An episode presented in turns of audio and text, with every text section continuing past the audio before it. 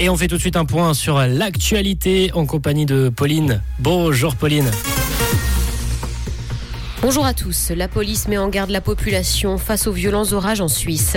Qualité de vie, Genève et Zurich sont moins bien cotés et des averses orageuses attendues cet après-midi.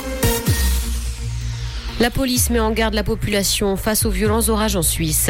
Des vents tempétueux, des orages, mais aussi de fortes précipitations sont attendus dans le pays dans la journée, ainsi que de la grêle. Les autorités sont donc en alerte et notamment en Suisse romande. Il est recommandé de limiter ses déplacements dès midi, de renoncer aux balades en montagne et en forêt, mais aussi de ne pas s'abriter sous les arbres. Qualité de vie, Genève et Zurich sont moins bien cotés. C'est ce que montre le classement des villes où il fait bon vivre du magazine The Economist. Il a sacré de nouveau Vienne cette année et les villes suisses connaissent de leur côté un léger recul. Si Genève a perdu une place cette année et arrive en septième position, Zurich a été éjecté du podium et est sixième. Le podium est d'ailleurs complété par Copenhague et Melbourne.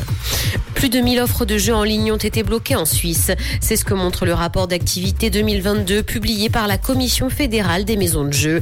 Elle note donc une augmentation marquante des offres de jeux en ligne bloquées. Ces blocages interviennent lorsque les offres ne sont pas autorisées dans le pays. Les maisons de jeux suisses ont généré l'an dernier 880 millions de francs.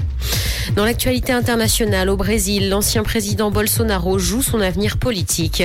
Il est jugé dès aujourd'hui dans un procès qui pourrait lui valoir une inéligibilité et le priver du prochain scrutin en 2026.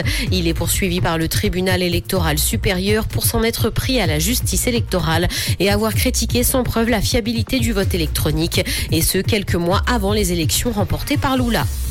Les fans saluent la sortie du nouveau Final Fantasy aujourd'hui. Le 16e épisode de l'emblématique jeu vidéo japonais a donc été lancé ce jeudi. Le jeu est cependant uniquement disponible sur PlayStation 5. La série a été lancée en 1987 sur console Nintendo avant de migrer sur PlayStation dix ans plus tard. Une aubaine pour Sony puisque la sortie du jeu va certainement booster la vente de ses consoles.